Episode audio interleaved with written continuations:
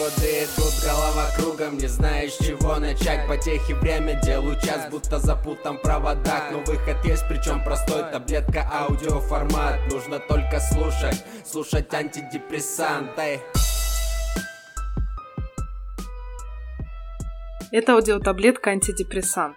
В этом сезоне вы погрузитесь в мир телесно-ориентированной психотерапии, биоэнергетического анализа и, конечно же, эмоций. Как их проживать, как работать с депрессией, что такое психологические защиты и телесные блоки. С вами Сабина Алиева. Подписывайтесь на мой подкаст.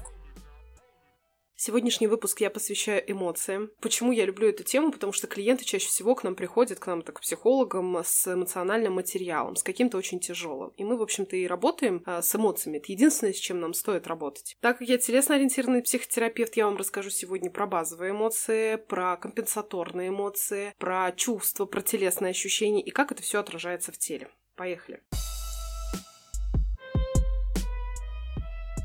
Сначала расскажу вот что. Вся мышечная система человека организована по антагонистическому принципу. То есть мышцы есть сгибатели и мышцы-разгибатели. Мышцы, например, которые отводят руку и приводят ее в исходное положение. Если человек испытывает какую-то базовую эмоцию, например, гнев, то автоматически нервный импульс идет в соответствующей мышце. Если человек испытывает какую-то базовую эмоцию, например, гнев, то автоматически нервный импульс идет в соответствующие мышцы, чтобы нанести удар. Если удар наносится, то происходит разрядка импульса, и мышцы расслабляются, человек чувствует успокоение. То есть эмоция сама по себе это заканчивается. Так работает оно. Оно, вы помните, это ид, это вся наша структура потребностей, да? Это базовые эмоции и автоматические импульсы находятся только в этой структуре. Если человек, который испытывает гнев, не позволяет себе его выразить, например, потому что этот гнев к матери никак, естественно, не приветствуется, и она не позволяет себе его выражать на себя, то психика должна послать соответствующий импульс в мышцы-антагонисты, чтобы удержать этот импульс, базовый э,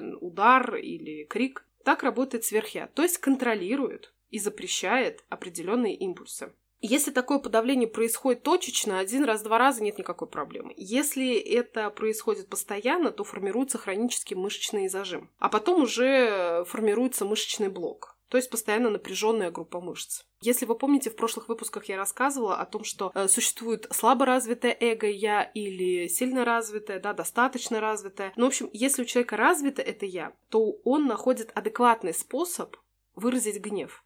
То есть подавление не происходит. Если я развита слабо, то происходит как раз-таки вот этот вот конфликт, борьба между оно и суперэго, и формируется тогда невроз. Эта борьба рано или поздно заканчивается тем, то, что оно, как самая энергетически заряженная часть психики, прорывает барьеры сверх-я, и накопленные эмоции порываются наружу. Помните, я говорила, что человек терпит, терпит, терпит, потом его бомбит, и он разносит все. И тогда наступает эффект. Это такое состояние, в котором человек не может уже управлять э, своими действиями и эмоциями. Что наступает дальше обычно? Естественно, чувство стыда и вины, потому что это социально неприемлемо, человек считает себя плохим и так далее. В прошлом выпуске я рассказывала про оральную структуру характера, и там очень сильно подавлены эмоции. Почему? Потому что там очень сильно развито оно, это ид, оно как раз-таки и формирует этот гнев. Там очень много этого гнева. И так как этот гнев становится неуместным, и социально неприемлемым, то тогда сверхконтроль это все подавляет, да, суперэго это все подавляет, и тогда у человека депрессия. А почему депрессия? Потому что очень много внутри вот этого бурлящего, кипящего гнева, который никак не разряжается. Вы поняли приблизительно о том, как работает наша психика и наши мышцы. А теперь перейдем непосредственно к эмоциям. Расскажу сейчас, что такое телесные сначала ощущения. То есть вот как вообще сформирована структура эмоциональной сферы человека. Значит, существует телесное ощущение. Ну, например, это напряжение или расслабление. Это очень просто все. Температурно горячо, холодно, да, например. Мурашки, может быть спазм какой-то, да. В общем, вот это все телесные ощущения. Иногда человек настолько подавлен, что он не понимает, что и с телом происходит. Настолько разрезано его тело и голова, что он говорит, я не знаю, что я сейчас ощущаю. Отстань от меня, пожалуйста. И это, да, действительно так, он действительно не ощущает. Базовые эмоции. Базовые эмоции это то, что, как я уже сказала, встроено в часть психики оно. Значит, отличается чем? Каждая базовая эмоция имеет свою какую-то биологическую функцию, то есть либо для того, чтобы человек выжил, либо для того, чтобы выжило все само человечество. И каждая базовая эмоция строго локализована в одном месте тела. Например, в глазном сегменте, в тазу или в животе и так далее. И в один момент времени один э, человек может испытывать только одну базовую эмоцию. То есть нельзя одновременно испытывать страх и гнев. Скорее всего, это будет компенсаторная ярость. Если человек испытывает страх, но потом ему надо изобразить срочный гнев, то это, скорее всего, будет компенсаторная ярость. Вот я об этом тоже сейчас буду рассказывать. Значит, и что такое компенсаторные эмоции? Если у человека возникает какая-то базовая эмоция, но он ее всячески подавляет, не проживает, то он вместо нее испытывает компенсаторную эмоцию. Еще раз напоминаю, что у нас за базовые эмоции отвечают мышцы, в которые идет вот этот импульс нервный, а компенсатор... в компенсаторных эмоциях, то есть как формируются компенсаторные эмоции, тогда, когда работают мышцы-антагонисты, то есть которые пытаются удержать базовую эмоцию. И тогда на его месте формируется вот эта компенсаторная эмоция. И чувство. Чувство — это сложный комплексный и протяженные во времени переживания, которые включают в себя как телесные ощущения, как базовые эмоции, так и компенсаторные эмоции. И к чувствам, например, относятся такие, как любовь, ненависть, одиночество, беспомощность и так далее.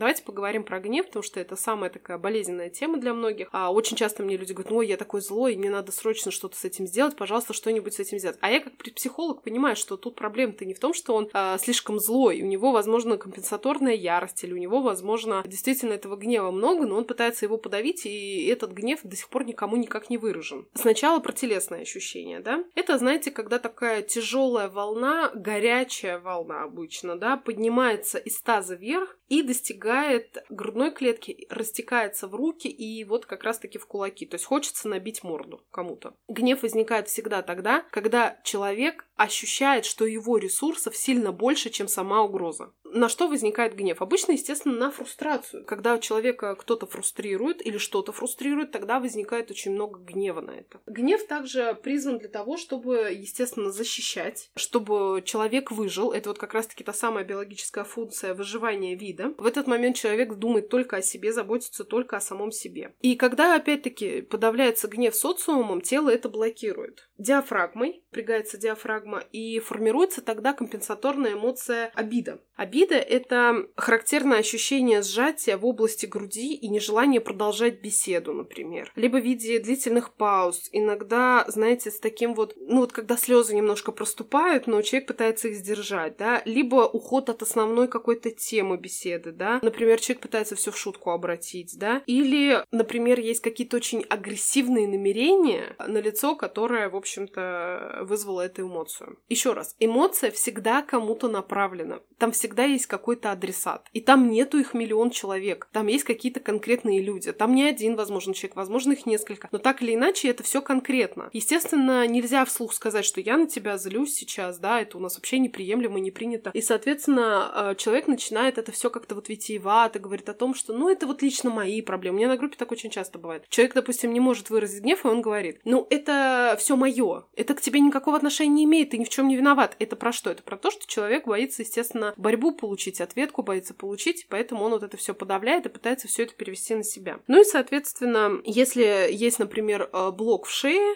Э, на уровне шеи, да, то тогда, соответственно, человек эту эмоцию подавляет в форме раздражения. И тогда раздражается он на всех. Там, знаете, суета, беспокойство, рычание, откашливание бесконечное, да, например, сдавленный какой-то осипший голос, возможно, может быть. Но так или иначе, это раздражение тянется на всех, не на одного человека. Там адресатов как бы нет. И вся эта эмоция живет, в общем-то, в тазу. Вот этот гнев, он формируется в тазу. Почему? Таз у нас самая энергетически заряженная часть тела. Мы поднимаем попу и должны двигаться. У нас, как говорят, встань, подними жопу жопу с дивана и начни двигаться. Вот. Это про самое главное, про то, что действительно мы начинаем бежать. Это все через таз у нас происходит. Таз входит. Это не просто попа, но еще и ноги. Также, э, значит, в тазу живет такая эмоция, как страх. Это все базовая эмоция, опять-таки, да? На что направлено? На выживание одного конкретного индивида, на выживание определенного человека. Значит, страх образовывается тогда, когда человеку кажется или ощущается, что его ресурсов недостаточно по отношению к тому лицу, которое вызвало эту эмоцию, ну или к тому событию, которое вызывает эту эмоцию. Как телесно это ощущается? Сжатие внизу живота, холод в теле, ощущение или отсутствие почвы под ногами. Иногда, ну, ноги подкашиваются или говорят, что дрожь по всему телу. И еще, знаете, вы испытывали, скорее всего, такое чувство, когда катались на аттракционах. Ну, например, на каких-нибудь американских горках. У кого-то это и в лифте происходит. То есть такое ощущение, что внутри такой сильный спазм а появляется. Вот это и есть как раз-таки эмоция страха.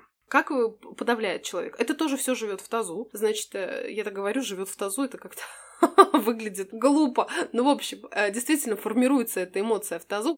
Сжатие происходит внизу живота, да, или вот, ну, то есть человек, например, начинает бежать от страха, да, и самое главное, как надо побежать от страха? Налегке. И биологически налегке это что сделать? Освободить мочевой пузырь и кишечник и побежать. Поэтому что происходит перед экзаменами у большинства людей? Медвежья болезнь называется. Это как раз-таки, да, все от страха. Или помните, в пандемию, мне, кстати, не было смешно, когда люди закупали туалетную бумагу, и там, знаете, вот это начиналось, все типа, зачем так много туалетной бумаги? Да, кроме масок, кроме того, что люди использовали, использовали это под маски, но еще и действительно бессознательно человек стремится закупить как можно больше туалетной бумаги, потому что страха становится очень много, паники очень много, и, естественно, человек ходит чаще в туалет. Простите за такие подробности, но мы как бы психологи и медики, и юристы, они не должны быть брезгливыми, поэтому вот рассказываю все как есть. Значит, подавление выражается в форме компенсаторной эмоции ярости. Вот как раз про что я говорю. Опять-таки наличие блока на уровне диафрагмы. Значит, как это телесно? Это неприятное, значит, расширение в области диафрагмы в груди, но при этом пустота остается в животе.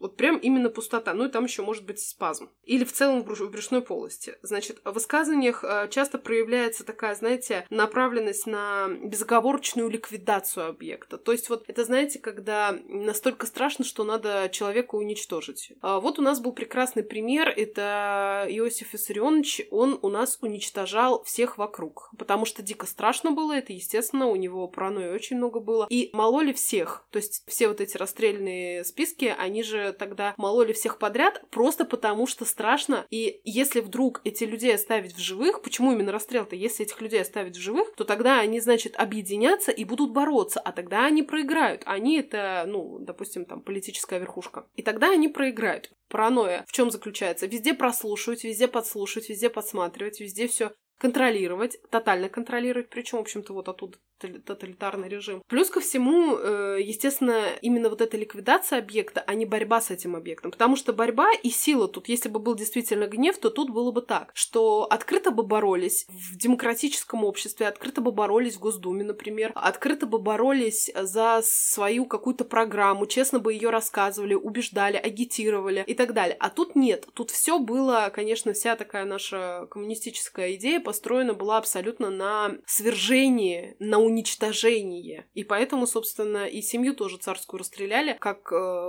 невозможность бороться, потому что бо- своих ресурсов для этого недостаточно. Ну, так, в общем-то, и было, если кто изучал историю, а я любитель изучать историю, политику, политологию, это была моя одна из таких тоже мечтаний в детстве, что я стану политологом или, или политиком, или историком. Но для политики у меня не хватает э, собственных сил, то есть у меня другая структура характера, я а вот именно биться, биться, биться в борьбе, это для меня тяжело. Собственно, я вам сейчас вот рассказываю то, о чем я как бы знаю, и то, что я начала замечать. Поэтому, значит, кому запрещено испытывать больше всего страх? Конечно, кому мальчикам. Мальчикам это нельзя, фу, ты чё, как не мужик. И я же рассказывала про то, что иногда и девочкам тоже запрещают испытывать страх. Например, как это происходит. Папа хотел мальчика, родилась девочка, а в итоге он, естественно, учит ее не бояться. И не просто не бояться, но еще и подавлять свой страх и всячески демонстрировать гнев. То есть бей первый, э, ни в коем случае никого не бойся, ты должна быть сильной. Вот это вот то, что слышит и мальчик, и девочка в свой адрес. Естественно, они что? Начинают этот гнев изображать. Фишка в том, что в компенсаторной эмоции, как человек э, начинает сталкиваться э, с препятствием, он э, обычно разрушается. И вся его вот эта вот показная агрессия, гнев, оно, конечно, рушится. Если еще про отличие, что компенсаторная ярость, она всегда направлена на всех. Как я уже сказала, что как только компенсаторная ярость натыкается на серьезное препятствие, человек начинает испытывать страх. Это дикий страх. И тогда, в общем-то, все рушится.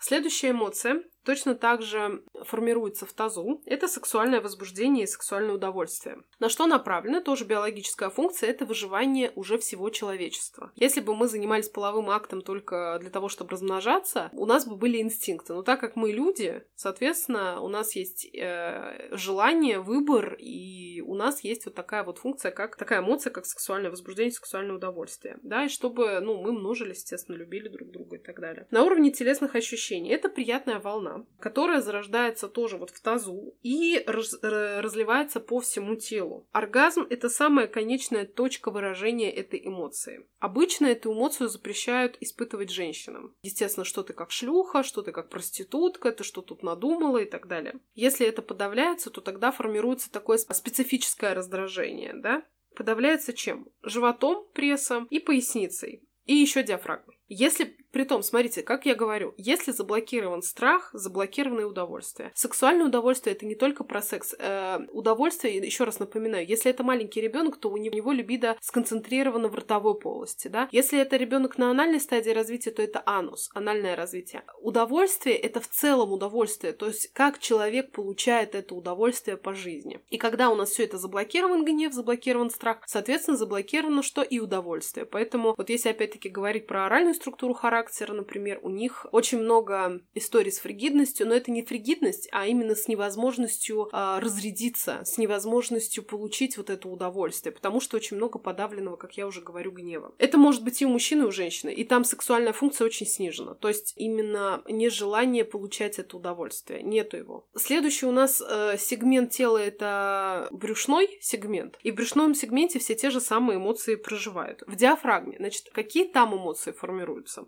Диафрагмы базовая эмоция – это отвращение. Там э, локализуются вот области солнечного сплетения, направлено на выживание конкретного человека, то есть выживание индивида. Когда, значит, организм отторгает все то, что вредно чтобы не принять в себя все то, что вот не полезно. Значит, как это происходит? Сжимается, давит диафрагма, но обычно на что она? Ну, там рядом уже желудок, естественно. Наступает рвота и тошнота. Смотрите, иногда подавляется в форме тошноты, то есть человек не может никак вырвать. У меня опять на группе рассказываю все про свою группу, рассказываю. Смотрите, на группе бывает всякое. Я говорю то, что если вас тошнит, пожалуйста, идите, блюйте, не надо все это в себе держать. Есть, например, у меня там клиенты, которые приходят, говорят о том, что вот у меня, я постоянно там меня тошнит, я хожу в туалет, постоянно освобождаю свой желудок с помощью рвота. Это тоже вот чаще всего связано с оральной структурой развития, потому что там действительно очень много отвращения, очень много вот этой тошноты. Как сказать, я всегда говорю, что э, симптом лечить бесполезно, надо идти в причину. В причину вот опять-таки про дифференциация потребностей, выяснение собственных эмоций, распознавание этих эмоций, выражение адресно, и, соответственно, уже рвота, она проходит. Она не в таком, э, по крайней мере, не так часто происходит происходит. Она уже, знаете, так очень-очень редко, ну и по делу. Например, человек там переел, допустим. Здесь же отвращение может возникнуть даже тогда, когда желудок пустой, и тогда человек, э, у человека может открыться рвота просто водой или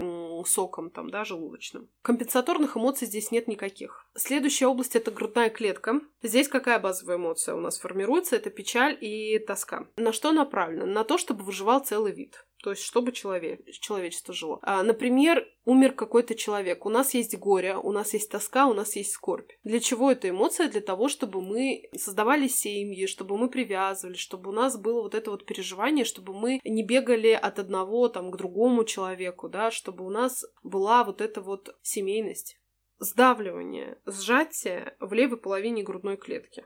И отсюда вот как раз-таки история про то, что щемит грудь, сердце болит, э, на душе тоска, вот эта тяжесть и так далее. Камень на сердце, говорят, да. Печаль и тоска подавляется напряженными мышцами грудной клетки, и, и тогда вот как раз-таки возможно формироваться депрессия. То есть нет никакой эмоции компенсаторной, просто человек уходит в депрессию. Когда говорят вот мужайся, давай не расстраивайся, все у тебя будет хорошо, и тогда, собственно, вот депрессия это является как отсутствием тоже каких-либо эмоций. Какая еще базовая эмоция там находится? Называется, это радость. Радость тоже направлена на выживание всего человечества, для того, чтобы мы, когда людей увеличивается, то у нас и радость, собственно, тоже растет и увеличивается. В грудной клетке в виде тоже распирания, расширения, то есть такое, знаете, прям приятное чувство вот этой вот радости. Если радость подавляется, то есть не смейся, смех без причины и так далее, идиот, э, не смейся как идиот, там нет никакой компенсаторной эмоции, просто все это подавлено. И тоже, собственно, что, ведет к депрессии. Следующая базовая эмоция это нежность. Нежность то тоже направлена на выживание всего вида, то есть направлена на, на выживание всего человечества. Кому чаще всего направлено? К детям, к животным, а, к близкому человеку и еще к тем, кто от тебя зависит. Это, знаете, такое телесное ощущение, как расширение, очень приятное, и тоже идет вот это вот мягко в руки, и возникает желание погладить, как-то вот прижать, обнять. Вот это вот все оттуда происходит, да? Взять на руки, возможно. А кому нельзя чаще всего испытывать нежность, это мужчинам культурально, потому что это не по-мужски. И тогда, знаете, мальчики вместо того, чтобы обнимать, гладить и ласкать, они кусаются, щипаются, дергают за косички, бьют портфелем, ну и так далее. То есть это вот, ну это действительно есть э, основания думать, когда мальчик там действительно что-то пытается до девочки докопаться, это говорит о том, что она ему очень нравится. Ну и еще одна эмоция, стыд, но не факт то, что она базовая. Я не считаю эту эмоцию базовой. Кто-то считает, что это базовая эмоция. Я не считаю, что это базовая эмоция. Я считаю, что стыд — это страх того, что тебя отвергнет социум. Потому что ребенок не рождается со стыдом. У стыд формируется где-то к трем годам на анальной стадии развития, когда ребенка приучают в туалет и говорят, нельзя ходить в туалет на улице. Ты что, тебя увидят? То есть ты что, люди тебя не примут? Нужно дойти до туалета. И вот тогда вот как раз вот этот вот стыд формируется. Нельзя бегать голеньким. Ты что? То есть тебя увидят. Вот тоже как это телесное ощущение проявляется. Значит, из области солнечного сплетения жгучая полоса, которая доходит до щек, тогда щеки краснеют. Да, и покраснеть от стыда это вот оттуда. У детей, у животных стыда нет, у маленьких, я имею в виду, там до трех лет. Поэтому, соответственно, я считаю, что это все-таки как бы приобретенная такая не базовая эмоция, это, скорее всего, чувство. Для меня это про чувство, про то, что именно человек боится, что он не соответствует нормам, социума, и, соответственно, его за это выгонят, прогонят, и он тогда останется один, а одиночество для человека переживать очень-очень сложно. И если я еще что хочу вам рассказать про агрессию, про гнев. Э, очень часто мне говорят, я очень агрессивный, я очень агрессивный. На самом деле, смотрите, давайте так. Гнев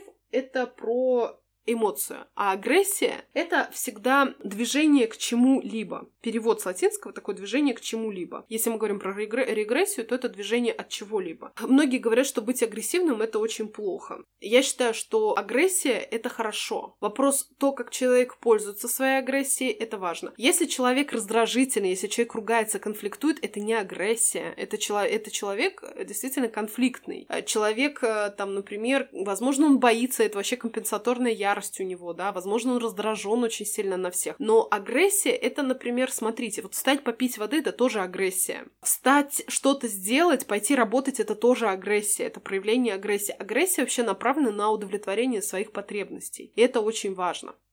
Поэтому в агрессии нет ничего криминального. Иногда э, ко мне тоже приходят клиенты очень, ну как они называют себя очень агрессивными. Э, кажется, что да, они очень агрессивные, но в реальности они очень эгоцентричные. Эгоцентричность это когда человек, вот опять, как я говорила, я, я, я, я, я, все мое. И это этап развития там до трех лет, когда ребенок действительно является центром мира матери, и он заставляет этот мир вокруг себя крутиться. И он хочет, чтобы все крутились в этот мир. Если у него фиксация на этой стадии, то тогда он, когда вырастает, в общем-то, он пытается, чтобы чтобы весь мир крутился вокруг него. Но можно ли назвать это агрессивным? Ну, наверное, можно агрессивным, но больше здесь подходит именно эгоцентрично. Ну и агрессия, в принципе, она тоже может быть в адекватной форме. Если я развита, то тогда агрессия будет выражаться в адекватной форме. Не брать чужого, брать свое, достигать что-то свое. Агрессия в такой детской, в инфантильной позиции, это когда отобрать чужое, например, забрать все себе. Вот это вот, конечно, про мне все должны. Это вот агрессия, конечно, в такой неадекватной форме форме. Про грамотное выражение чувств тоже, наверное, надо сказать, что адекватно выражать свои чувства, естественно, адресату. Пока вы адресату не выразите, эта эмоция никогда в жизни не закончится. Бесполезно выражать компенсаторные эмоции, обиду бесполезно выражать своим родителям. А она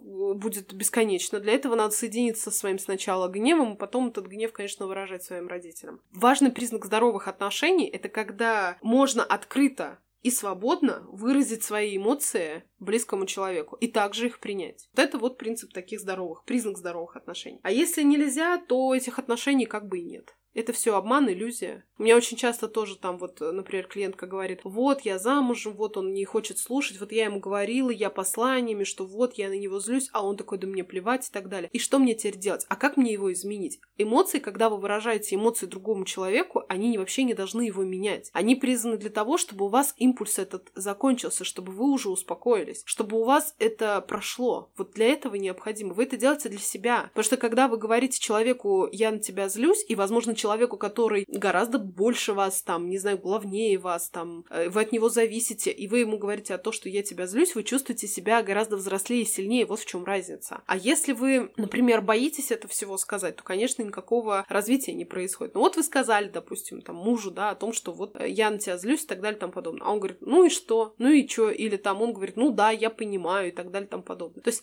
вы, и вы ждете от него изменений, то это всего лишь манипуляция. Я послание в этот момент действует всего лишь манипуляция манипуляция. И фокус у вас все-таки на этом человеке, а не на себе. А вам важно на себя сместить фокус. Вот я ему сказала, а вот ему плевать. Все, окей, мое решение. Я с этим человеком дальше живу или я с этим человеком расхожусь? Зачем мне он? Если это родители, то же самое. Мы с ним формально общаемся теперь или вообще не общаемся, или мы дальше продолжаем общаться. Как это мне? Как мне? Чего я хочу? А если я хочу любой ценой этого человека сохранить, несмотря ни на что, и пытаюсь отмазаться детьми, там, отсутствием денег, чем угодно, то это, конечно, вопрос, э, ну, во-первых, не готовности, а вопрос, и второе, это вопрос одиночества, а третье, эмоциональной зависимости от этого человека. И тогда опять, а почему мне эмоциональная зависимость от этого человека? Вот понимаете, как все время держать фокус на себе? Держать фокус на другом человеке — это пытаться его изменить, чтобы ваши отношения не разрушились. Но это иллюзия, потому что в реальности этих отношений нет. Человек вам открыто дает понять, да, у него могут быть свои проблемы, да, у него могут быть свои какие-то травмы, но так его ответственность с этим самому работать, а вам со своими работать.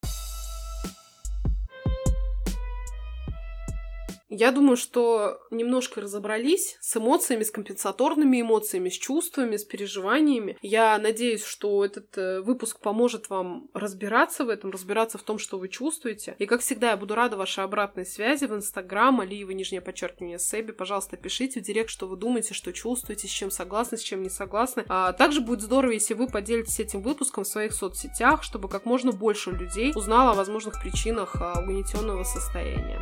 До среды!